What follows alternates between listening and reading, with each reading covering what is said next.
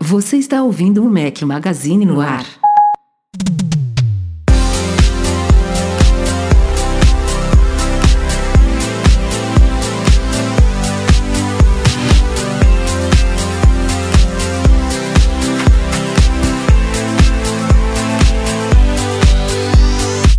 Fala galera do Mac Magazine, bem-vindos ao nosso podcast número 183. Estamos hoje ao som de Capital Cities. Obrigado, Eduardo Lara, pela sugestão.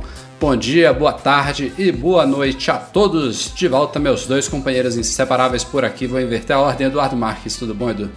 Pô, fui pego, fui pego de surpresa. Beleza?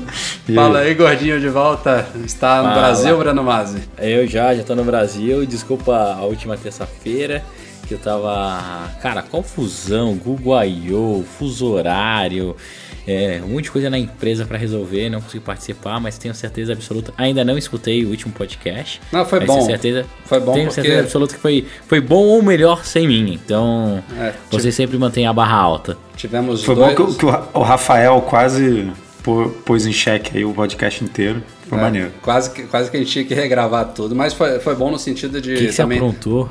Não, cara, meu, meu, minha gravação do, do, do, do, microfone, a gente faz, para quem não sabe, a gente faz a transmissão aqui ao vivo para os patrões, né, pelo Hangout Sonair, mas cada um de nós a gente grava o nosso áudio localmente. E o meu microfone, quando estava no comecinho ainda do podcast, sei lá, uns 15 minutos, ele deu uma falhazinha, desconectou e conectou. Na hora eu fiquei preocupado, né, que teria acontecido algum problema.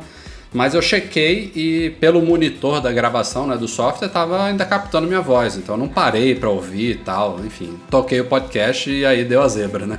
Nossa. Quando o Edu Garcia foi editar, ele viu que a partir daquele momento fiquei sem áudio. E aí a gente já estava se preparando para regravar tudo quando me deu o estalo de ver a gravação do Hangouts On Air e ela tava. Como nenhum patrão tinha reclamado, tipo, ó, oh, você tá sem áudio o Edu também, o, o pessoal, os, os estagiários, né, o Bruno e a Priscila estavam aqui, também estavam todo mundo me ouvindo. Então a gravação no YouTube do Hangouts ficou de boa. Aí a gente perdeu qualidade, né? Teve que usar a gravação geral, mas o podcast mas saiu. Funcionou.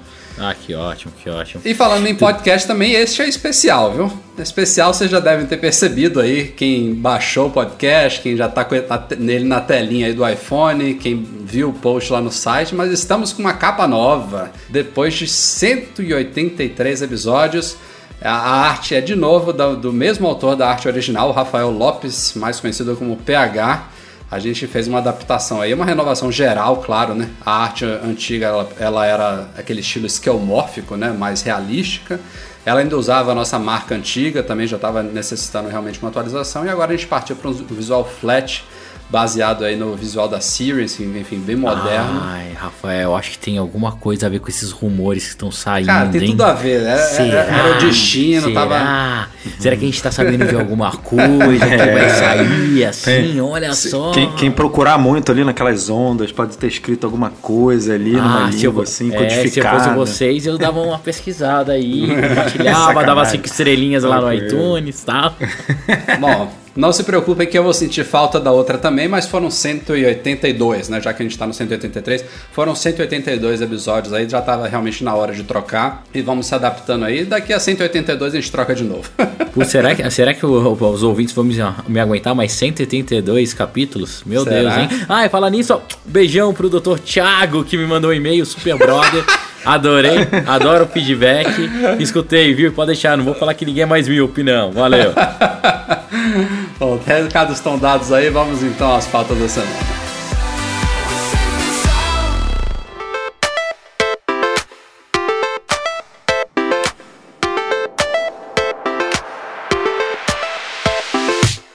fala muito em Apple aqui no Mac Magazine, é um site sobre Apple, mas a gente também trata dos grandes lançamentos da concorrência e na semana passada tivemos Google I.O., a grande o grande evento de desenvolvimento do Google, é, equiparado à WWDC da Apple, que está chegando daqui a menos de três semanas. Nosso gordinho estava lá, o Breno Mazzi, é, inclusive ele participou da inauguração da Apple Union Square, que vai ser uma pauta que a gente vai tratar daqui a pouquinho, mas falando de Google, a gente cobriu um dos vários lançamentos de lá. Na minha opinião, não foi uma conferência cheia, recheada de surpresas e revoluções, já vi melhores, mas tiveram algumas novidades bacaninhas, entre elas dois novos aplicativos de comunicação um chamado Allo ou Allo, não sei qual é a pronúncia certa. Como é que é, Brano? Allo mesmo. Allo mesmo, tipo é. em português. É, tipo em português. Alô. E sabia que quem apresentou é brasileiro, né? Ah, é? Que bacana. É, Brazuca, Brazuca. Aquele gordinho lá é brasileiro. Depois ah, batemos um papo com ele. Ele é responsável tanto pelo Google Fotos, como pelo Allo e pelo... Esqueci o nome do... O Duo. Do, é o Duo, que é o FaceTime do Google. É, então. O Allo, ele vem meio que para substituir, eu diria, apesar de que vai continuar, ao menos no primeiro momento, o Hangouts, né? um software de comunicação por texto, mas tem alguns diferenciais que o Breno pode explicar melhor do que eu. O Duo é mais fácil de entender, como o Breno resumiu aí, é um concorrente do FaceTime, mas já a primeira, a primeira grande diferença é que ele vai estar disponível tanto no Android quanto no iOS, vai ter aplicativozinho, e ele traz uma um, um, um recursozinho que eu diria que eu acho que nenhum comunicador em vídeo tem hoje em dia, que é a possibilidade de você ver a pessoa que está te ligando por vídeo antes de você atender a chamada. Então é como se a sua transmissão, a sua videochamada já começasse no momento que você liga para a pessoa, então ela já vê você lá do outro lado e ela pode negar, inclusive, então só ela vai te ver, mas você só vê ela quando ela atender a ligação. Então meio que já dá um preview aí de onde você está, qual que é o seu clima, o seu estado de espírito, enfim, é uma coisa bacaninha aí. Claro que isso vai ser opcional, né? Eu, eu acho que quem quiser vai poder fazer a ligação convencional mesmo. Não, se não puder, fudeu, né? Desculpa, desculpa a palavra, mas imagina, tu tá lá na reunião, aí aqueles amigos lá é, imagina. Terror, sacaneando, botando alguma coisa não, que não poderia estar ali no momento, enfim, no, é, isso, isso tem, tem que ser opcional nos dois lados, né? Para quem tá recebendo, tipo, eu não quero ver ninguém antes da hora, e para quem tá ligando também, tipo, eu quero ligar, mas eu não quero me mostrar antes do cara atender. Eu acho que deve ser uma coisa das duas vias, assim eu espero pelo menos, né? Tem que dar controle pro usuário. É, eu não, vamos, vamos ver como vai sair, mas fazendo uns comentários gerais sobre o Google I.O., Cara, achei várias coisas legais no Google I.O. desse ano e algumas também não muito boas. Eu já vou no Google I.O., se eu não me engano, tem uns 5 é, ou 6 anos. É, o Google realmente é, tinha uns diferenciais que é, do Google, Google I.O. que quem participava adorava e esse ano não aconteceram. Um deles é os, são os famosos gifts que o Google dava, né? Então o Google já chegou a dar tablet, celular, teve uma vez que ele deu Chromebook, né? Chromebook com 1 tera de armazenamento do Google Drive. Outro, outra vez ele deu um como chamava? Eu acho que era o Google Key, que era como se fosse uma caixa, um alto-falante, uma caixinha conectada do Google. Ele sempre deu vários presentes interessantes. Nossa, essa parada sumiu, né? Morreu. Sumiu, não. Morreu, deu, deu morreu logo depois. Né? É, cara, eles eram muitas coisas. Eles testavam muitas coisas e eles, eles usavam inclusive acabaram de matar, tem o que umas duas horinhas o Nexus Player. Aquele primeiro set-top box deles lá. Também é, acho que foi lançado no I.O. Foi lançado no I.O., eles deram, distribuíram para algumas pessoas no I.O. Eu tenho um Nexus Player aqui em casa. É, no formato ainda antigo, que não era nem um redondinho, era um formato quadrado ainda, que era um Developer Preview, que eles liberaram, que é super legal até. Mas esse ano surpreendeu todo mundo. Eles não deram absolutamente nada. Ah, é? Porque eles mudaram. É, nada, nada, nada. Eles deram um cardboardzinho, como eles eram ano passado, mas não deram gift Branquinho. nenhum branquinho, né? É, um branquinho com o login do I.O. E muito pelo posicionamento que eles tiveram. Eles não não estão mais chamando o Google I.O. de uma con, de conference, como eram nos anos anteriores. E sim, agora eles chamam de festival de tecnologia. E realmente parece um festival, cara. Ficou um negócio surreal. Eles fizeram num local de eventos em Mountain View chamado Shoreline, é, Shoreline, se eu não me engano. E, cara, é um lugar espetacular, gigante. Só que algumas pessoas sofreram. Tipo, eu que tô careca, velho. É isso que eu ia perguntar, cara. Eles fizeram a keynote num. Cara, não foi só a keynote, Rafa. Foi o evento inteiro daquele jeito. Não tinha nada Eles... lugar fechado, coberto? Tinha algumas arenas fechadas, né? Onde tinham as palestras.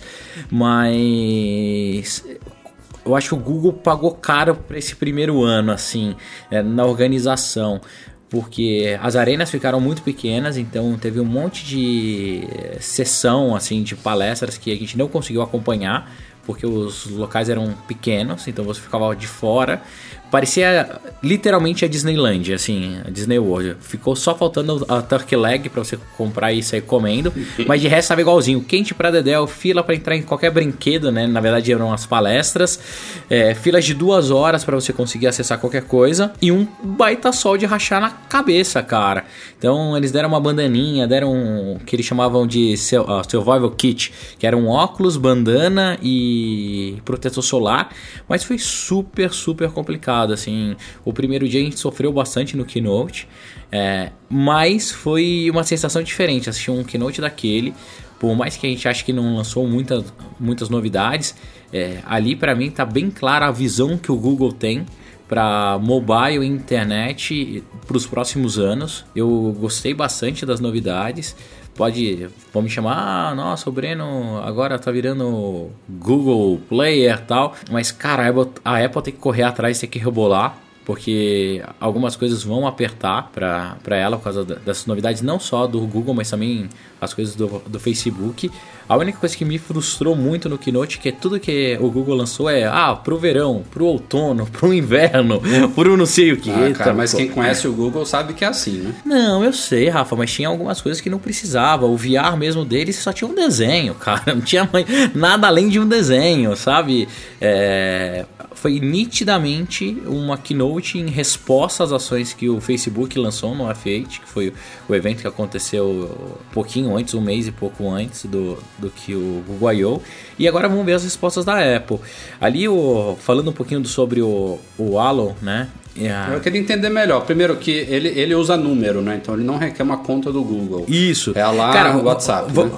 Rafa, vão acontecer várias coisas legais. O Halo tinham engenheiros falando uma coisa e outros engenheiros falando outra, tá?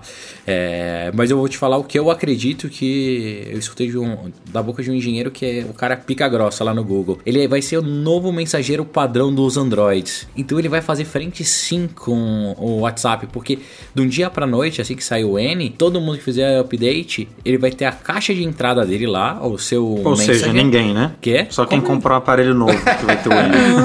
Não, não, não, cara. Vai dar um monte de suporte, eles migram. É, é, essa história de, ah, tá é, muito fragmentado. Até 2018 o pessoal tá no Android N. É, mas... Ah. Não, a gente tem que brincar, desculpa, mas A gente tem que brincar, mas a quantidade de devices hoje que rodam Android perto das que, ro de que rodam iOS, as novas vendas de device, a gente tem que então, começar a tomar cuidado. Mas vamos lá. É, esse aplicativo por padrão já, já sairia em todos os Androids novos ou que fizeram updates. Então faz frente ao WhatsApp. Quem tiver iOS, ele pode instalar e aproveitar. E o que é mais fantástico nele é o assistente pessoal do Google. É, querendo ou não, o Google é hoje o maior sistema de busca do planeta. Ele tem mais informações, ele tem mais tags do que qualquer outra pessoa.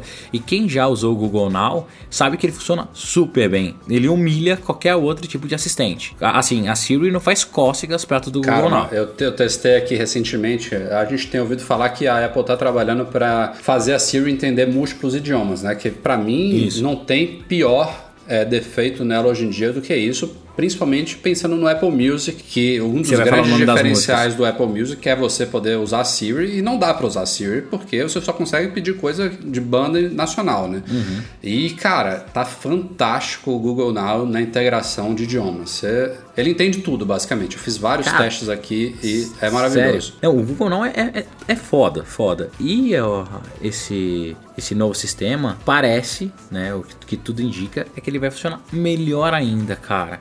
Então, é, eu tô super animado com esse assistente do Google.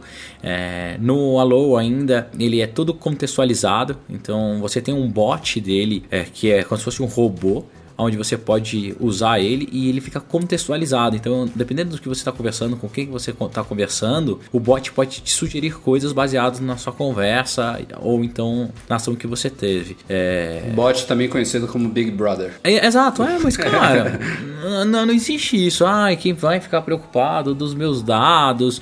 É... A política de privacidade do Google é clara lá, tem que ler, é gigantesca, fala um monte de coisa, mas todo mundo tem acesso a dados de todo mundo hoje em dia. O, o Facebook usa isso para fazer anúncio, o Google usa isso para fazer anúncio a Apple usa isso para fazer novos produtos e também para fazer anúncio muitas vezes. Então, a gente tem que entender até que ponto você fica preocupado com isso ou não, mas eu acho isso fantástico, fantástico mesmo.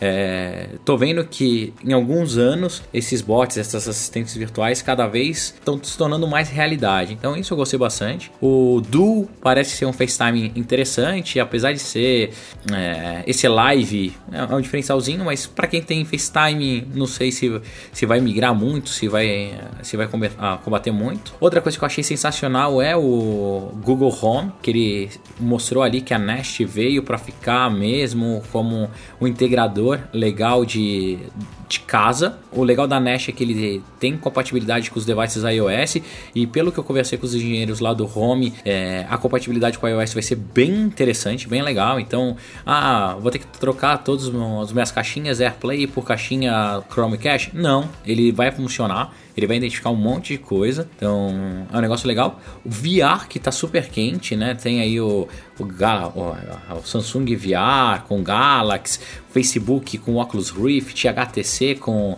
o óculos dele, a, Vive, né? Com o Vive, agora o Google com deles. É, vamos ver se a Apple vai entrar nesse mercado. Geralmente a Apple entra um ano, um ano e pouquinho depois, mas tá todo mundo ansioso para ver. O bom é que o Google I.O. ele sempre apimenta as coisas. E uma coisa que eu gostei muito do Google I.O. desse ano é que ele não foi baseado no, no que a Apple apresentava no ano anterior foi bem resposta para o Facebook. Então tem muita coisa para a Apple responder ou se posicionar.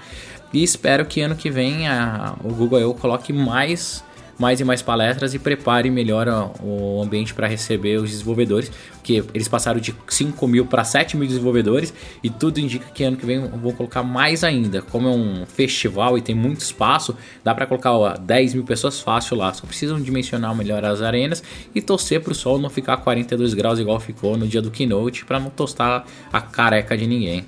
Mas fora isso, foi um evento essa, bem divertido. E essa parada do Hangout, vocês acham que ele vai manter só porque o Hangouts não precisa de número de telefone? Porque é meio esquisito você ter dois. Eu acho que eles vão matar. Serviços de mensagem, né, cara? Tal, eu acho que vai matar Facebook tudo. Messenger e WhatsApp, né? É, com a diferença que ele foi comprado, é, mas estão é, existindo. Mas aí é, é, diferente porque tipo, o WhatsApp tinha uma base enorme e aí o Facebook só cresceu o olho e né, não está desenvolvendo. É que nem. Mas é, é, é, uma, é uma estrutura bem similar. O WhatsApp usa número né, de telefone e o, e o Messenger usa o login do Facebook. O Hangouts usa o login do Google e o Allo É, mas agora o, o, o, Messenger também pode usar um número né, de telefone. Você não precisa ter uma conta do Google para usar, do, Isso. Ah, Facebook agora para usar. Só Enfim, que o Hangouts, é para mim, ele só me pega. Ele só me pega porque tem esse. A gente aqui tá aqui agora usando o Hangouts para gravar, né? Três pessoas, é, às vezes mais. Eu não sei se o, se o Duo vai ter isso, de mais pessoas, se vai poder gravar, como é que vai funcionar, se tem todos esses recursos que o Hangouts oferece. Provavelmente não, né? Porque parece uma coisa bem mais simples. Mas tirando isso, não tem mesmo motivo para continuar os dois. Né? Vamos ver. Acho que quase todo mundo já passou por isso, né? De vez em quando você não consegue usar o bendito do Touch ID no iPhone, que é talvez uma das coisas mais fantásticas que já chegou ao iPhone desde o 5S, né? Se não me falha a memória. A gente que usa o aparelho mais de forma mais intensa, né? É, tá tendo pode se livrar de digitar aquela senha, por mais que eram só quatro dígitos, mas eram inúmeras vezes por dia. Agora você coloca o dedinho lá e na teoria ele desbloqueia o iPhone quando funciona bem. Felizmente no 6S o, o sensor em si está muito rápido, está muito mais preciso. Hoje em dia eu tenho infinitamente menos problemas do que na época do 5S, mas existem algumas situações que independem de falha na leitura do sensor, de dedo molhado, suado, enfim. Tem algumas regras específicas que a Apple define, entre elas é, a senha é exigida quando você liga ou reinicia o seu iPhone ou iPad, isso é uma coisa padrão.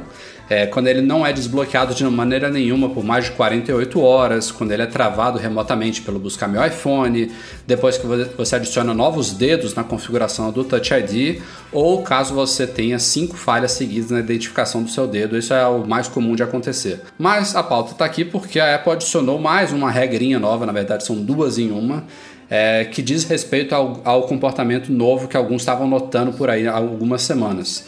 E essa regra diz o seguinte: se o iPhone ou o iPad não tenha sido desbloqueado com senha nos últimos seis dias, e aí no nosso post tá i barra ou, mas já teve gente falando que é i, ou seja, então ele não foi desbloqueado com senha nos últimos seis dias e é, também o Touch ID não foi utilizado para desbloqueá-lo há mais de 8 horas. Então, enfim, é uma é um contador aí, são dois contadores que acontecem a partir do momento que você desbloqueia o aparelho com senha ou com Touch ID.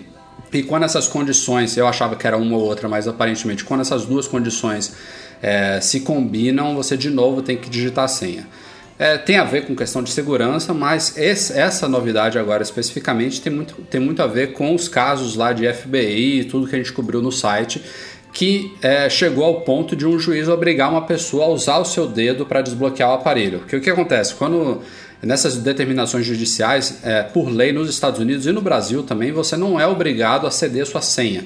Isso é uma coisa protegida, por mais que você seja um criminoso e tudo mais, você não é obrigado a criar provas, gerar provas contra si mesmo. Então você não é obrigado a compartilhar a sua senha. Mas isso não se aplica, por exemplo, a você botar o seu dedinho lá no Touch ID. É uma, uma brecha na lei, digamos assim.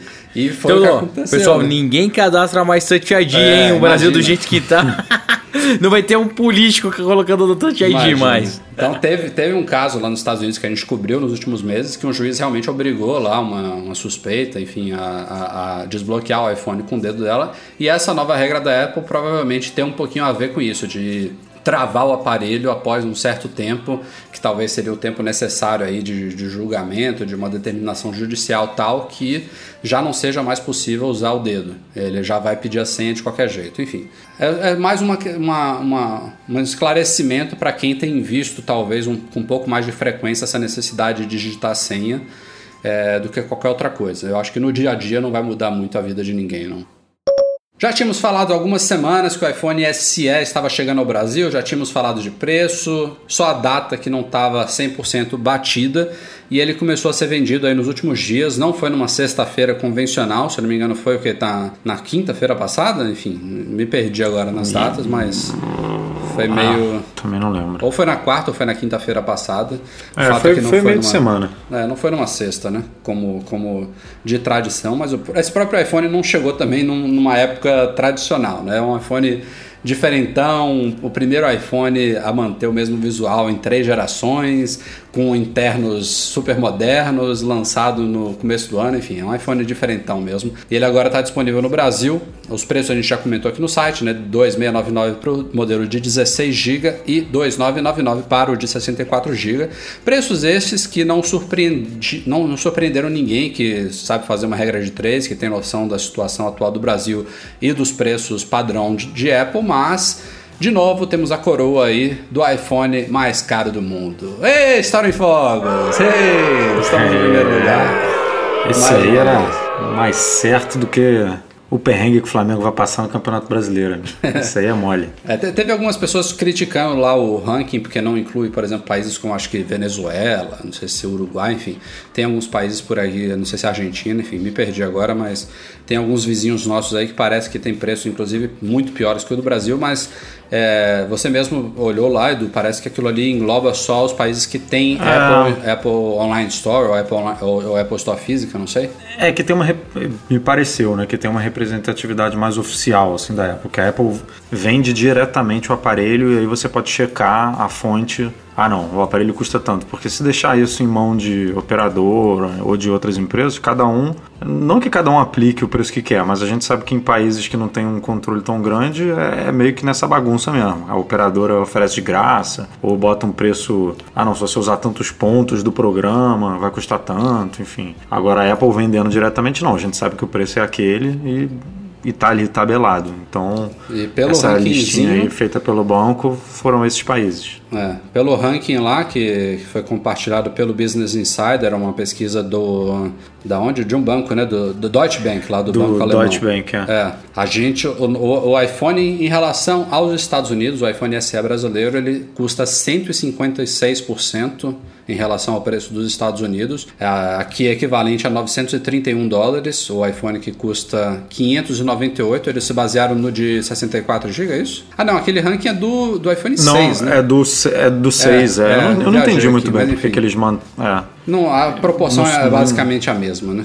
A gente está em primeiro, a Indonésia em segundo e a Suécia em terceiro, ao menos nessa lista aí é, compilada pelo Deutsche Bank. E, e, e, mesmo com esses valores daqui, eu, eu, não sei se os estoques estavam muito limitados, porque eles realmente estão, né? A gente está vendo até lá fora, ainda estava com as previsões de entrega grande, mas parece que todos os modelos aqui no Brasil pularam já de poucos dias para duas, duas a três semanas de envio pela, pela Apple Online Store. Então, alguma demanda tem, né? Não sei, é difícil dizer se é grande ou se os, os estoques estavam muito limitados, mas tem, tem gente muito interessada por esse aparelho aí, que é um aparelho muito bom, tirando a questão do design que já falou aqui em vários podcasts. Cara, ele chegou na. Ele foi tava... lançado na quinta-feira, dia 19. Ah, beleza. Diga, Breno. Eu, eu tava lá nos Estados Unidos, né, semana passada, e o Thiago, que até tirou umas fotos da, da cobertura lá da inauguração da loja, tava comigo ele queria comprar um, um SE para a esposa. A gente passou em duas lojas. Cara, não existe estoque do SE. É, tá não bizarro, existe. Né? Não existe nenhuma operadora, nenhuma cor, nada. Não existe. Não existe, não existe, não existe. Que louco, o vendedor né, até o vendedor até brincou, ele falou assim: é, esse daqui tá sendo mais desejado do que o 6S. Se você quiser 6S, eu tenho estoque. Ele, cara, mas como assim? Ele é, 6S eu tenho, o 5S, é o 5S. SE, lá o iPhone SE, nada. tá, tá bravo, tá bravo. Não, não é que tá bravo, cara. O não, vendedor, o nome, cara. O vendedor também se confundia pra dedéu. A gente tava um monte de risada.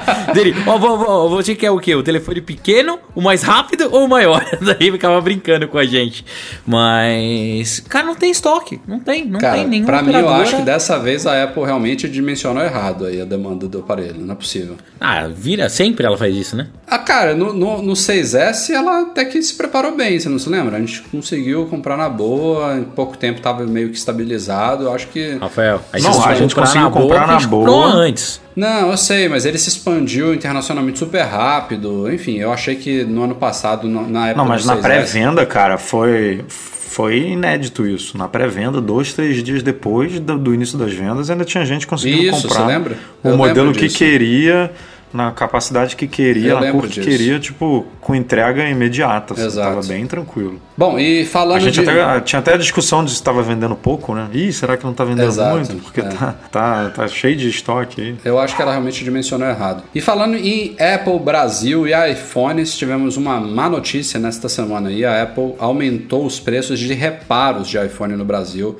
Mais um reajuste negativo pra gente aí. Reparos que incluem troca de tela, troca de bateria ou troca total do aparelho fora da garantia. Os aumentos aí variaram entre uns 10 até 20% aí. É, na verdade, até mais do que 10 aqui pela tabelinha que eu estou olhando. A partir de 11 a 20%. Então, o, o para você ter uma ideia, a troca da tela do iPhone 6 passou de 499 para 599. Na verdade, em valores absolutos foram 100 reais aí que aumentou ah. em todas as trocas de tela, mas é, na, na, troca geral de aparelho, por exemplo, a gente teve o iPhone 6 Plus e 6S Plus passando de 1449 para 1649. Então, 200 reais aí de, de aumento. É.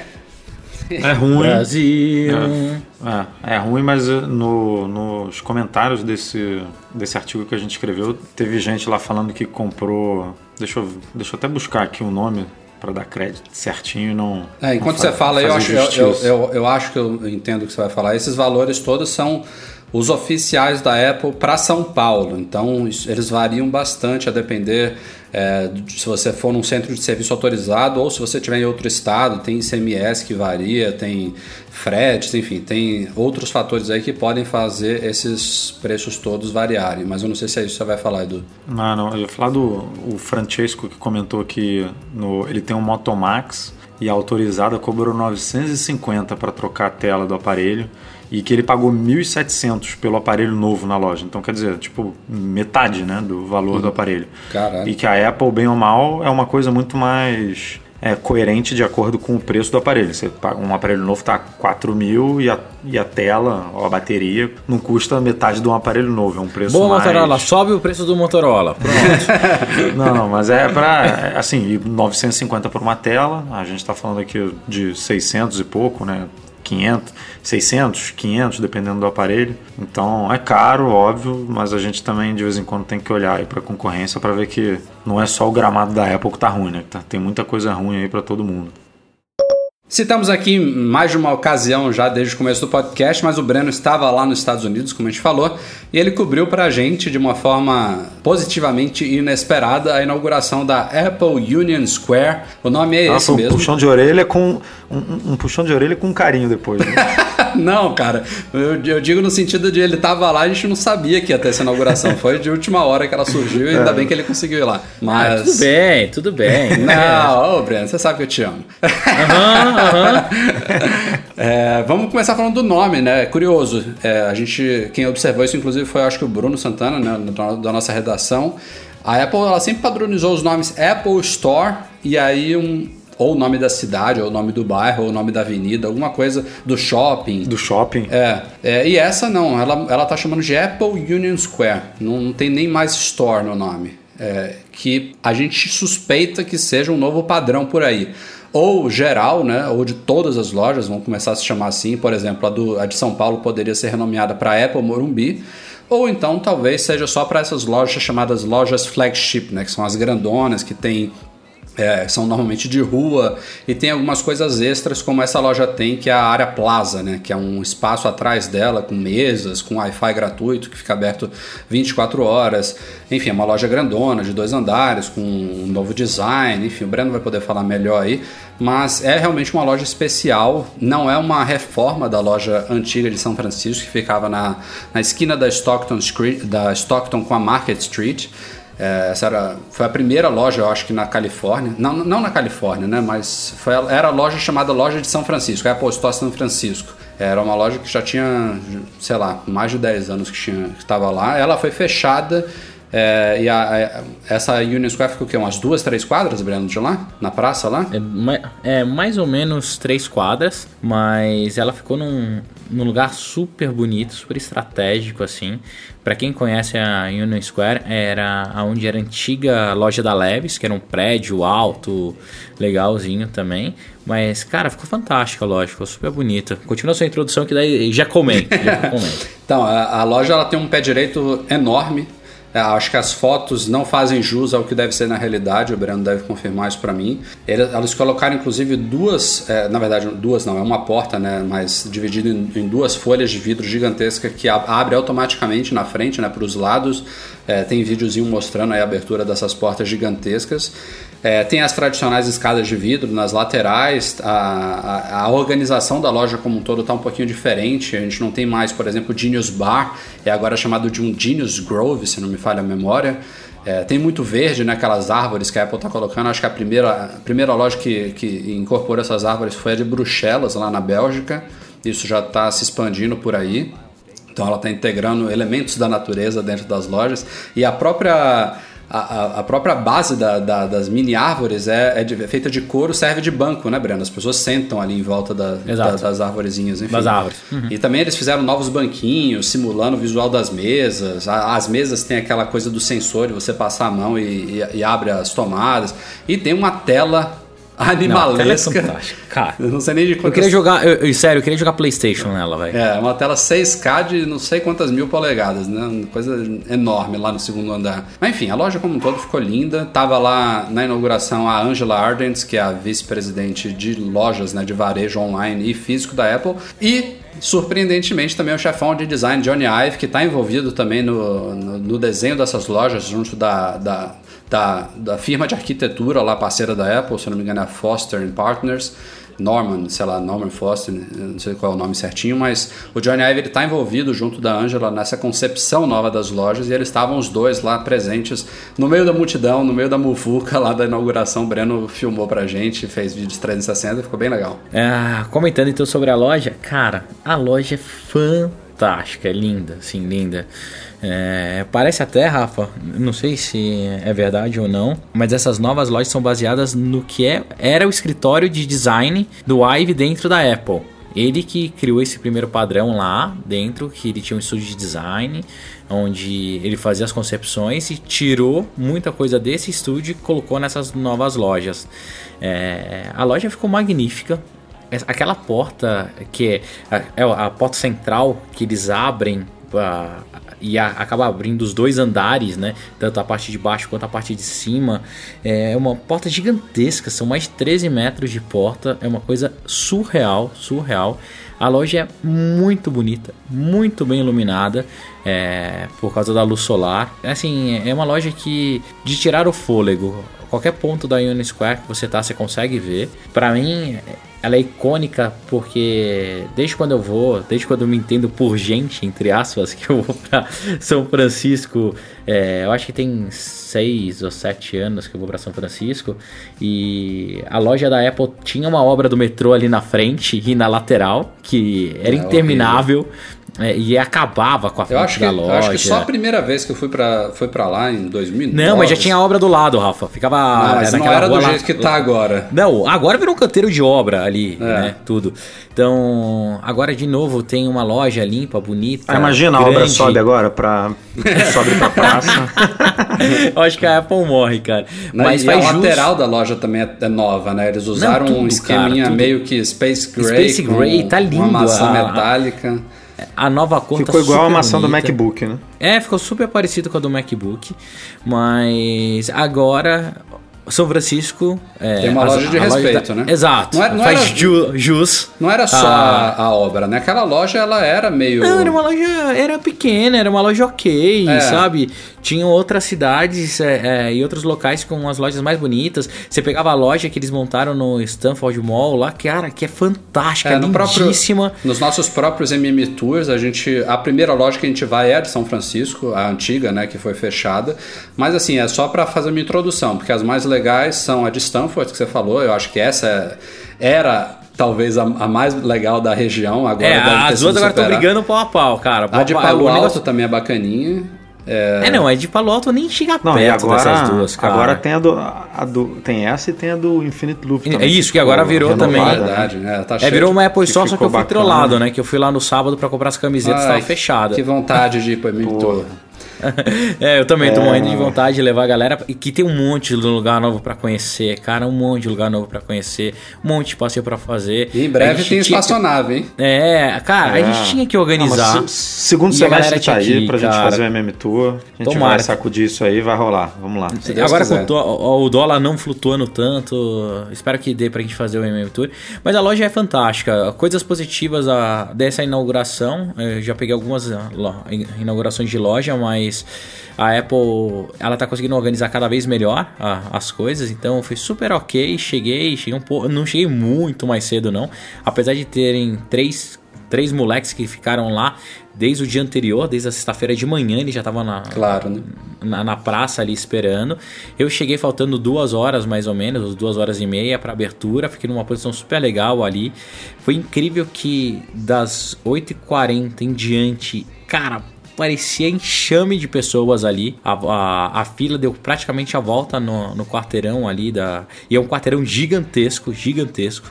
Tinha muita gente na fila, muita camiseta distribuindo. E o mais legal foi, igual o Rafael comentou, na, na hora que abriu a loja. Né, a gente tava fazendo um rolezinho lá embaixo, eu escutei uma confusão em cima, a gente continuou subindo para ver a loja. Tinha o Ive, tava, cara, incrível como ele tava receptivo, conversando com as pessoas, tirando selfie. Daí chegou um momento só que, quando eu tava perto dele, ele falou: Ah, tudo bem, a gente pode conversar, mas tô cansado de selfie. Tudo bem sem selfie? falei: Não, tudo bem. É, tirei umas fotos dele, cara, mas ele tirou muita selfie, muita, muito. E ele é um cara que não gosta de falar, e tinha um monte de repórter conversando com ele, ele dando um monte de entrevista, ele falando sobre o, o design das lo novas lojas, a importância que a Apple tinha de usar luz natural, porque a posição de cada produto, ele, ele realmente explicando um pouquinho ali do, do conceito por trás da loja, porque que eles fizeram isso. Ele ficou bastante tempo na, na loja. Uma coisa super interessante é que ele tinha uns 4 ou 5 seguranças 100% a paisana, então você achava que era algum fã, alguém ali perto, de verdade era o segurança que ele virava para você e falava assim, pô, dá um espacinho para ele respirar tal, conversando com a galera, porque é, é, é muito louco a Ângela, tadinha, passou despercebida assim, ninguém nem, nem ia falar com ela direito. nem você, você tava nem filmando eu, lá, cara. fazendo o nosso live no Facebook, você nem citou ela. Mas pode falar um negócio? Nas fotos, ela é uma puta de uma gata. Ali, parecia uma mulher normal. Sério, você pega as fotos tal, entrevista, parece que a mulher é uma deusa. Nossa, velho, passou assim que eu olhei, cara, eu, eu acho que é a Ângela. Você viu, né? Eu comentei, falou, cara, eu acho que é a Ângela. Deu o Rafael, é, é ela, é ela, vai lá. Não, mas tava super tranquila. Mas, cara, eu fiquei impressionado com a Ivy, fiquei impressionado com a Ivy, porque eu encontrei com a Ivy, eu acho que foram três ou quatro vezes. Uma delas no campus da Apple, que ele não falava com ninguém, estava meio andando, tenso, nervoso. E duas na WWDC, que ele estava mais ou menos com a mesma postura. Ele chegava, todo mundo queria falar com ele, ele não falava nada, só balançava a cabeça e saía andando. E nessa, cara, ele até autógrafo eu fui ele dando. E ele achou super estranho, assim, tipo, eu do autógrafo, pegou uma caneta assim, ficou meio ah, durão, pegou e deu o autógrafo pro... E era um menininho, daí parecia político, pegou um menininho que tava no colo do pai, um loirinho lá beijou, o pessoal da Apple tirou foto. Então, daqui a pouco deve aparecer as fotos oficiais na, no site da Apple e com, com certeza com a presença do Ive, que foi um ponto interessante. Outra coisa que ficou fantástica, essa tela 6K, cara, é um negócio surreal, surreal. Ela deu pau lá no meio, né?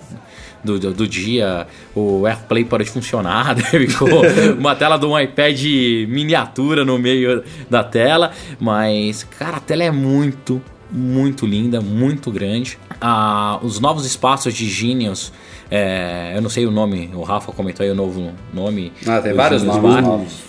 É, é, super legal, tem muito banco, muita, muita coisa. E tem muita gente para atender, Rafael. É assim, é impressionante, impressionante. Não, eu, eu, li, eu falei com o Edu, a loja anterior, eu não sei se foi na época da inauguração ou se agora quando ela foi fechada. Ela tinha, se eu não me engano, 100 empregados, se não me falha a memória. Essa nova eram, tem é. 100, 120, não sei. Essa nova tem 350, Bruno.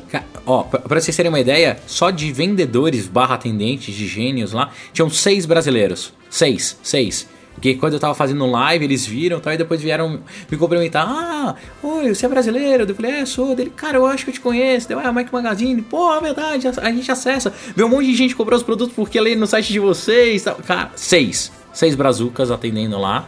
Tava muito, muito cheio. O plaza atrás, a praça é super bonita. É, só a única coisa que eu achei que é onde eu a Apple... perguntar, como é, que, como é que é esse jardinzinho ali atrás? Cara, é super bonito. É uma. Mas é só mesa e árvore, não tem nem, nenhum e um Wi-Fi animal. Tem um Wi-Fi animal, porque ali tava todo mundo acessando. Eu entrei lá no fast.com, lá no fast.com, tava batendo 200 a internet no meu devicezinho, então tava funcionando bem. Edu, mas... a gente já tem lugar para ficar trabalhando quando o pessoal estiver passeando lá. Fácil, fácil. Ali Não precisa é, mais de tem, tem uma fonte tem uma fontezinha super bonita na entrada, que já era, eu acho, de um prédio, eles reformaram. E uma, uma praça que tem cadeiras normais, um monte de mesinha, que lembra um pouco o Café Mac é, novo, que eles inauguraram lá em Cupertino, que é um pedacinho do da nova nave mãe. Então tá super bonitinha. Ela fica Agora, de... se ali não tiver segurança, é 24 horas, né, Berto? Se não tiver segurança ali, meu amigo, vai virar casa de homeless, né? Ah, não, mas não tem segurança, não deixa. Eu levei um mó pito de um que não tava aberto, eu subi, o cara, oh, não, não abriu ainda, depois desculpa, tal. Daí desci. Mas a única coisa que eu achei que onde eles colocaram os vasos que ficou meio estranho, eu vi foto, ficou meio embaralhado num canto, né? Não, não é nem embaralhado, ele ficou meio apertado. É. Também não sei se é porque o Ive tava lá na hora que eu fui tirar a foto e tinha muita gente, mas o trânsito ali não ficou muito, muito bom. Eles, Eles devem, ajustar isso. isso mas, cara, é fantástica a loja, Rafa. Assim, super, super bonito. Tô louco pra ter um MM Tour pra galera conhecer também ver porque ficou magnífica. Agora, as minhas expectativas são para que a Apple faça coisas tão legais quanto em outras cidades. Queria muito ver uma loja desse naipe no Brasil, como o pessoal deixou nos comentários lá, ou em Copacabana, Ipanema, é, ou na Avenida Paulista. O Brasil merecia uma loja daquela. É incrível como tá bonita. É incrível, incrível. Chegou a hora de rumores e esse primeiro muito me interessa especificamente, acho que é os meus dois companheiros também, que diz respeito a MacBook Pro. É, o analista Ming Chi Kuo, lá da KGI Securities, um, um dos poucos. É, já aprendi o nome dele, já é meu primo já. é o Kuo. Fala de novo o nome dele? Não, não vou falar de novo, não. Sério. Fala, Ming Chi Ku, Ming Chi Ku. Que porra é essa? Mas é, cara. Depois você vê lá como é que se escreve. Mas enfim, um, um dos poucos que a gente ainda dá, dá ouvidos aí, o cara realmente parece ter fontes Isso quentes. ele mente, hein? É. Mente o cu, tá bom. É, ele tá dizendo que novos, novíssimos, eu diria, né? Não é aquela atualização padrão de, de máquinas da Apple. Novos MacBooks Pros podem chegar até o fim desse ano, entre o terceiro e o quarto trimestre novos modelos de 13 e 15 polegadas, é, mais finos e mais leves, isso é padrão da Apple, inclusive fala-se sobre a adoção daquele mecanismo borboleta das teclas do MacBook de 12 polegadas para deixar ele um pouquinho mais fino, mas tem algumas novidades significativas, uma, aliás, duas eu diria que são esperadas, porta USB-C, não sei se ele mataria o USB convencional para dar lugar só a uma ou mais, espero que mais portas USB-C. Interface Thunderbolt 3, e isso tem tudo a ver com a USB-C, né? Porque a Thunderbolt 3 usa o conector da USB-C, então teria tudo a ver, mas a grande novidade que o Kuo está dizendo é que a Apple vai tirar aquela fileirinha de teclas superiores, né? Chamadas teclas de função, onde fica o S, que é F1, F2, F3 e vai colocar uma telinha de OLED ali, no lugar daquilo ali, uma, uma, uma touchscreen OLED. É, e, e, isso, essas teclas de função se tornariam dinâmicas, né? elas poderiam ser trocadas por software, por firmware é, a gente até citou um exemplo lá no post, por exemplo, a gente tem hoje em dia tecla para chamar o Mission Control, né, que antigamente era o Exposé, tem a tecla para chamar o, o, Launchpad, tem algumas teclas que dizem respeito a funções do OS 10. É, e um dos rumores que a gente vai inclusive falar daqui a pouco diz respeito a Siri, né, que pode vir a chegar ao OS 10 em breve, que é um rumor é, de agora, mas vão acontecer outros parecidos no futuro e com uma fileira de teclas dessa digital, a Apple pode adicionar e trocar essas funções é, fazendo um update de software de uma forma mais simples. Bom, claro Imagina que... que legal, Rafael. Daí você pergunta para Siri, nessa barrinha fica lá as ondinhas da Siri balançando, entendendo o que você está falando. É, enfim, a gente tem que ver para entender se isso é, primeiro, se vai acontecer mesmo e, e, o que, que vai ser exatamente. Se for só por isso, parece besteira. Né? Não, não acredito que a Apple vai e, colocar. E por que OLED, né? Tipo. É, tem eu não sei, depende do visual da máquina. Tem motivo para ser. O OLED ele dá aquele preto profundo, né? Então você não vai ver que é uma tela, né? Que nem o Watch, né? Você olha para ele desligado, você não enxerga onde, onde fica a tela, né? Eu acho que pode ter a ver com isso. Você não vê a, os pixels, mesmo quando ela tá preta, na, numa tela normal de LED, você identifica onde é que eles estão, né? Acesos. O OLED ele só acende o que, o que, o que, o que realmente precisa. Basicamente isso, falando de uma forma leiga aqui. Mas além dessa fileirinha de OLED, também cita a chegada do sensor Touch ID no Mac, então de alguma forma, não sei exatamente aonde, se vai ser no trackpad, se vai ser em algum lugar do teclado, mas que também teria o sensor aí de identificação por impressão digital. Enfim, independente do, de, do que, que vai vir realmente disso tudo, parece que tem um, um upgradezinho mais significativo chegando aos MacBooks Pro ainda em 2016, espero, né? É isso que eu ia falar, mas lá pro final do ano, né? Tipo, quem é, tava é. esperando por agora alguma coisa. Porque o, o MacBook Pro tem quanto tempo que ele foi atualizado? Já tem mais de um ano. Foi acho que em maio. Ah, Edu, não sei é, não, cara. Acho que foi mid 2015 o último. Do jeito que a Apple e... tá indo, oh, é capaz eles anunciarem e fazerem assim, ó, oh, novo MacBook disponível em breve, mas eles devem é, apresentar na, é. na WWDC. Alguma coisa impactante tem que acontecer né, nesse evento. Pode porque... ser. Eu não me surpreenderia não é, precisa dar uma sacudida. Ainda mais que montaram um lugar novo, eles não vão só lançar o, o iOS 10 num, num, espaço novo, bonito, com um monte de lugar adicional. Eu acho que vem boas novidades para essa WWDC. Agora o analista ele também cita uma coisa um pouco mais estranha do que isso, que é um MacBook, né, um MacBook puro de 13 polegadas. Isso eu achei super estranho. É, ele fala, por exemplo, que os MacBook Air vão continuar como estão hoje disponíveis como modelo de entrada, mas que teria um novo MacBook de 13. E como eu falei no post, é uma opinião minha, claro, não tem, não tem nada de rumor concreto, mas se a gente tem hoje de 12, se for para expandir essa linha do MacBook puro, eu acho que ou faria sentido um menorzinho mesmo, de 10 polegadas, digamos, é, que faça uma diferença significativa em tamanho em relação ao de 12, ou um maior, de um, de um 14 polegadas. Porque ter um de 12 ou de 13 não faz sentido. Se for para passar de 13, que mate de 12. Mas ele também acabou de ser atualizado, né? Então eu não sei muito bem o que dizer dessa parte do que o, o analista falou, né? E o 14 faz sentido porque aí fica MacBook 12, 14, MacBook Pro 13 e 15. É, eu acho que ficaria 12, bem legal a linha. E mata o zero, 12, 13, 14, 15. É, e, e, não, esse era aí, meu tão grande essa linha da Apple que eu vou te contar, viu? Não, esse Air vai, vai ficar igual 14,5, 13.2. Não, não. Se, se, se, se ela conseguisse reduzir o preço do MacBook puro, matasse o Air e ficasse só o MacBook puro 12, 14 e Pro 13, 15, tava lindo. É, você não quer mais nada, né? Ué. Cara, a Apple reduzir preço, né? Uma hora chega lá, né? Mas, é, mas pelo jeito vai demorar um pouquinho. Cruzados. Vai demorar. Não, o Air vai ficar, vai ficar igual esse de 13 aí, é. não retina, que existe até hoje, desde bizarro, sei lá quando bizarro. que é Pulando de um rumor para o outro, este mais significativo ainda, como eu falei, Siri.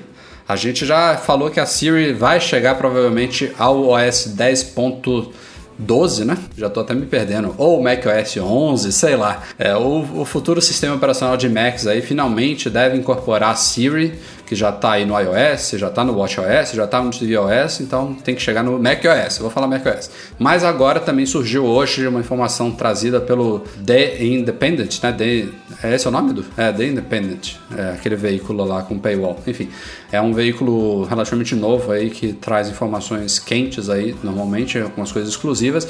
E eles falaram hoje uma coisa também que se espera há muito tempo, que é a possibilidade de a Apple apresentar na WWDC o SDK da Siri, finalmente depois de anos, né? Já vamos fazer 5 anos da Siri, né? Chegou no 4S em 2011. É, finalmente ela deve abrir aí para terceiros. Até então, as únicas integrações que tem fora do ecossistema da Apple é a própria Apple que faz, então é uma coisa muito limitada. E a gente não sabe exatamente o que, que vai ser disso aí, como é que vai funcionar, se é verdade mesmo, mas eu espero que sim, porque está na hora mesmo de a coisa se expandir e próprio Google e Amazon estão mostrando que isso é possível, né? Tá, na, tá, tá não sei o que, que a Apple preparou, é, essa demora de anos deve ter uma justificativa para fazer uma coisa mais simples, mais direta, mais fácil de implementar e que não confunda né, o sistema. Por exemplo, fico imaginando como é que vai ser quando você mandar a Siri, sei lá, é, chame um táxi para mim. Ela vai chamar. É, talvez o exemplo que eu dei não é muito bom, mas imagine que o cara fale de uma forma genérica, ele não sabe se você vai estar usando 99 táxis ou Uber. Quero um carro para me levar para casa. Pronto, melhorei O próprio aqui. Apple Music e o, e o Spotify, né? É, toque música qual? tal, né? Você tem que especificar qual app na hora de você falar Aí com a Siri. Aí ela pode perguntar, pode é. ser que ela pergunte em qual aplicativo. É, é, eu acho que vai funcionar bem parecido com o que o Google Now é. O Google Now, na hora que você faz uma pergunta para é, startar algum app, alguma coisa assim, ele te pergunta qual que você quer definir. Ele te pergunta se é esse é uma vez só ou para sempre. Ah, entendi. É, porque perguntar todas as vezes é um saco, né? Tipo, não, não, é. Vai ficar interrompendo. Ele, aparece assim, vamos supor, é, quer ir para casa. Cara, mas é bizarro. A Siri faz isso comigo até hoje. Eu falo para ligar para minha esposa ele e pergunta, ele celular ou trabalho? Celular, trabalho, é. casa. Porra, não, eu cara, ligo 99,9% das vezes pro celular. Por que que ainda me pergunta? Mas, cara, tipo... você quer que eu te responda? é. Que a Siri é uma bosta. cara, a Siri é ruim, na boa. Comparado aos outros, a Siri é muito ruim. Não, e, e eu mando ligar aqui que... no. Sabe que você que manda um. Ficou... E aí, Siri aqui, aí ela né, desperta, até despertou aqui.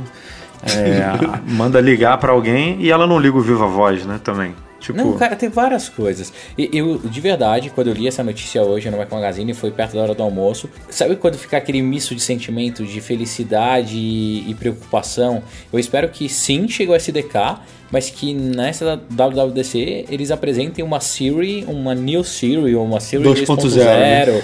uma Siri qualquer coisa, aonde faça jus a esse SDK e que os players mesmo entrem para fazer a diferença. E não a Siri que a gente tem hoje, que na minha cabeça é uma evolução do, do voice control, né, que antigamente era. Ela tá muito aquém dos outros, cara, muito aquém. A gente já comentou sobre o Google Now lá atrás, que ele entende múltiplas línguas, ele faz um monte de coisa interessante, contextual. Ou a Apple entra no mercado, entra nesse jogo para ganhar, investe pesado mesmo, ou então aí sempre vai ficar com coisinhas secundárias. É, e, e pra você ter uma ideia, eles já falam, inclusive, que além dessa, desse SDK da Siri, de, de preferência, como você falou também, melhorias na assistente como um todo, é, fala que a Apple pode vir lançar também um hardware novo similar ao Amazon Echo e ao recém-anunciado aí Google Home. Então seria um novo uma espécie de alto-falante wireless para casa com a Siri integrada, com uma assistente aí embutida. É, eu espero que não seja uma mera cópia aí por mais que o Independent diga que esse projeto já existe na Apple desde antes da Amazon lançar o Echo, mas não importa, né? O Echo está no mercado aí, a Amazon lançou antes, então para o grande público, se for uma coisa muito parecida, vai, vai soar como cópia, né? Não, não faz muita diferença. Então, se vier alguma coisa nesse nível, que que seja realmente interessante, que se integre ao HomeKit, né, que até hoje não decolou para valer, que sirva como um, realmente um, uma central de controle de automação residencial, que se integra tudo na sua casa. Enfim, não sei o que, que vai vir por aí, mas é, se viesse hardware, a Siri, a Siri realmente precisa melhorar muito para justificar. Posso colocar mais um pouquinho de pimenta nisso? Cara, vocês já pararam para perceber, pararam para pensar que os últimos lançamentos da Apple eles não conseguiram fazer o que o Steve Jobs fazia de melhor, que era criar uma nova demanda no mercado e que essa demanda fosse apaixonante ou pelo menos instigante, que as pessoas comentavam e falavam. É, o Apple Watch foi ok, ok. Apple TV, que todo mundo apostava, achava que ia ser do caramba, tal, tal, ok, ok né? Você acaba usando não só Apple TV, não sei vocês, mas aqui em casa tem tem todos os quatro sal, mas acaba usando é um player de Netflix. As outras coisas não pegaram. Eu comprei controle, achei que ia jogar, tal, não rolou, assim, simplesmente não pegou. Essas coisas não decolam mais. Aí se vier uma Siri assim, ou se vier um HomeKit, alguma coisa, cara, a Apple tem que fazer e gerar demanda igual ela fe sempre fez. Eu tô super preocupado com, esse, com, esses últimos lançamentos e o que vai vir nessa WWDC. É, tem várias áreas que a Apple precisa dar uma sacudida boa aí. Eu, eu acho que no caso de Apple Watch e Apple TV especificamente ainda tá cedo pra gente dizer. O Watch especificamente, a Apple TV é uma nova geração de um produto que já tem uma certa consolidação, que não é uma disseminação em massa, mas foi uma evolução muito bem-vinda. Concordo contigo que é, o potencial é muito maior do que está sendo explorado atualmente, mas eu amo. É, ela, mas a Apple eu TV amo. eu acho que precisa de um daquela força dos contratos mesmo que a Apple ainda também. E eu, eu, eu ainda vejo e muito, o serviço de streaming dela né? Então é, eu ainda vejo a Apple TV muito. Eu não vejo que nem o Breno é, que comprou controle. Óbvio que tem uma galera que compra que quer os jogos e tal não, não, os apps mas... e tudo. Mas eu vejo muito mais como eu é aquele meu sonho antigo de cara eu quero assistir um pay-per-view, quero comprar o jogo do Flamengo do final de semana, quero fazer isso pela Sim. Apple TV, ne sem ter que ligar para uma operadora, sem ter que. Vou lá, Edu. Ah, quero, é quero ver a luta do UFC aqui agora, vamos lá, pum, botar ah, e ver. A Apple quero... ela não tá na minha cabeça, eu estava conversando com um monte de, de, pessoas, a Apple ela ficou extremamente dependente dos developers. Extremamente dependente dos ah, developers. Ah, mas nesse concordo. caso não tem, não tem muito o que fazer. Lógico né? que tem, Aliás, Rafael. A não, Apple, cara, com o dinheiro que ela tá, entenda. ela podia pegar e comprar não, uma Comcast o, o, da vida. O que eu tô ela dizendo podia é comprar seguinte, um Netflix, o, ela podia sim, fazer. Não, mas o que eu tô mercado. falando é o seguinte: esse sonho do Edu especificamente se a Globosat quiser, Premiere e tal, os caras lançam um aplicativo lá, a Apple já oferece a ferramenta para isso. É, mas, mas a Apple podia fazer alguma coisa mesmo. Quer ver? Ó, o Netflix agora, acho que saiu hoje essa notícia, que todos os filmes da Disney. Isso, global. A, a, a, global vai, ser, vai estrear primeiro na, na Netflix. Na Netflix. Porra, Sim. A, o Bob Iger tá na, no, no conselho da Apple. Pega o cara desse e fala, meu irmão, a partir de agora tudo vai ser na Apple TV aqui, não, não, no canal e, da e, Disney, você... todos os filmes, Star Wars, não, é, Marvel, aparece... caceta, é tudo Apple TV agora. Oh, Imagina. Nessa notícia do Netflix, Parece que a Apple vai perder Star Wars e um monte de conteúdo da Disney. Não é só os lançamentos a partir de setembro, não. É qualquer conteúdo da Disney. É, eu, não, eu, não, eu não li ainda a fundo a matéria, mas eu li isso que, tipo, vai chegar tudo agora de Disney.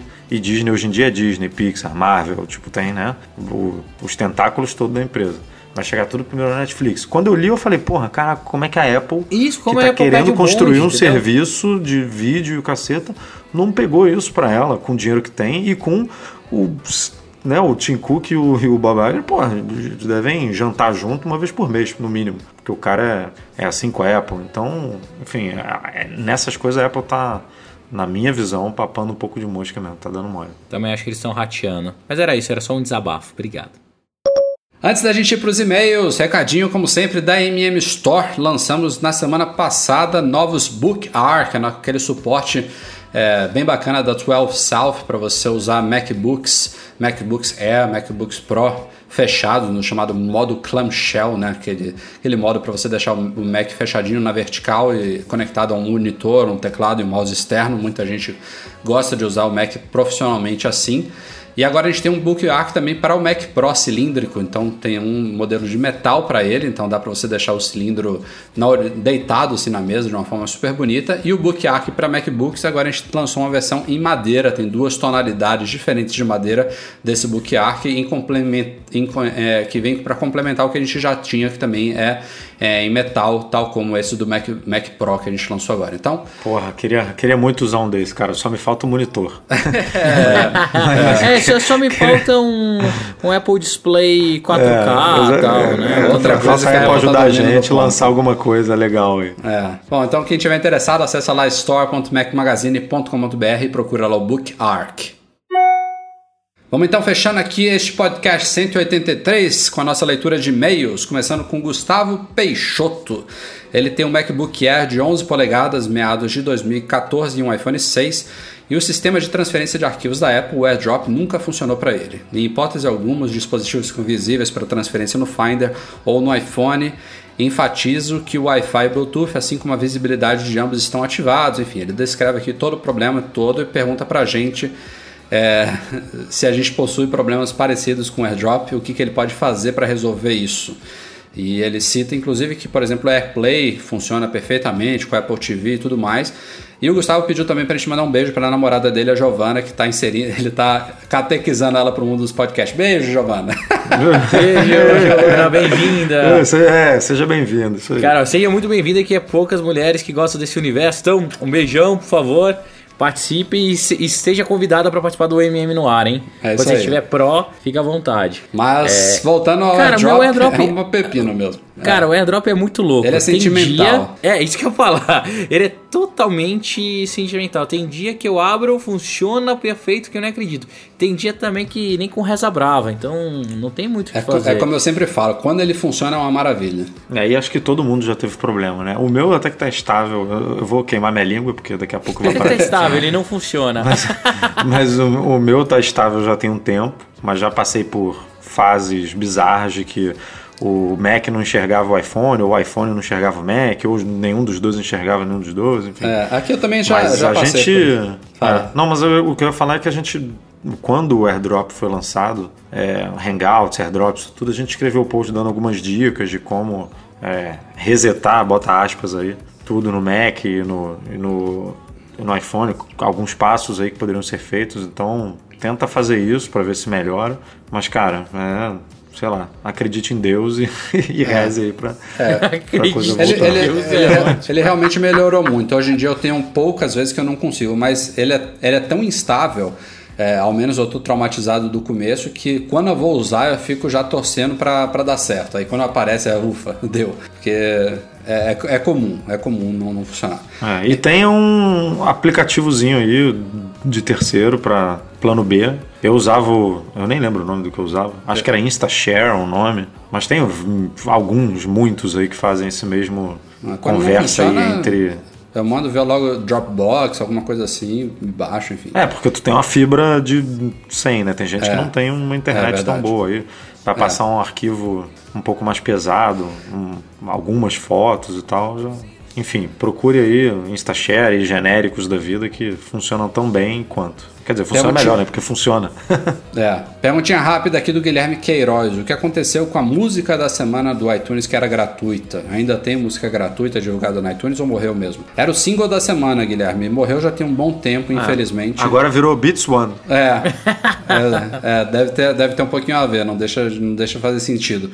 Mas a Apple mantém só o app da semana, sai toda quinta-feira, a gente sempre divulga, né? Que é um app ou aplicativo ou jogo para iOS gratuito, não tem nada para Mac também acho que faz falta, mas nunca existiu. E mantém o filme da semana, que mudou também, já tem alguns meses, que hoje em dia ele é vendido a 3 dólares. Antes ele era alugado a 1 dólar, não é isso? Um, um dólar para HD, ou oh, 1 dólar para SD e 2 dólares para HD, alguma coisa assim. E agora eles só estão é, é vendendo mesmo. a 3 dólares. É, e o single sumiu, realmente. Seguindo em frente, últimos e-mails aqui. O Davi Costa ele deu um feedback aqui em relação aos, ao podcast passado é, para o, o, o, ouvinte que estava com problema de transferir músicas para dispositivos de iOS que estão com a biblioteca de músicas do iCloud ativada, ele recomendou o aplicativo iMazing. É um aplicativo pago, mas que é, ele já testou esse recurso e aparentemente funciona muito bem.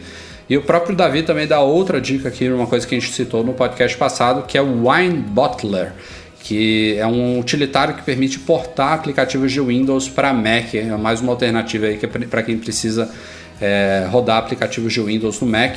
O Osmar Umbelino também mandou aqui uma, um lembrete que a gente não citou, a gente falou de Parallels e VMware e Bootcamp e a gente não citou o VirtualBox da Oracle, que é gratuito por sinal. Ele não é tão bom, tão completo quanto os outros que a gente citou, mas ele também é, oferece uma forma de emular o Windows dentro do Mac. E o bom, como eu falei, é que ele é gratuito. Então feedbacks aí complementares em relação aos podcasts passados. Obrigado a todo, a todo mundo que manda esses e-mails aí pra gente no noar@macmagazine.com.br.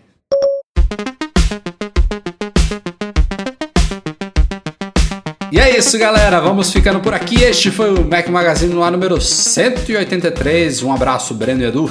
Valeu, galera. Até a próxima. Valeu, 183 de roupa nova, né? Bem é. vestido agora, de acordo é com a moda. E que, que venham mais 183. Com certeza.